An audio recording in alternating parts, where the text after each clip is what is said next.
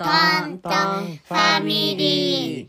僕は年長児のくまとんです。僕は6年生のバナトンです。そして私は二人の父親パパトンですこの番組では親子でクイズをしたり、ウクレレを弾いたりするゆるい音声をお届けしています。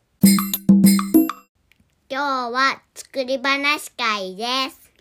クリスマスをテーマにパパトンさんが今考えたお話を話します。早く聞きたいな。では早速聞いてみましょう。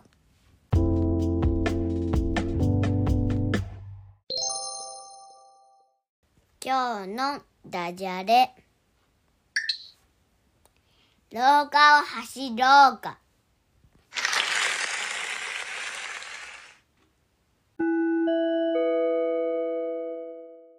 はい今日はここまで今日も楽しかったね。最後まで聞いてくださりありがとうございました。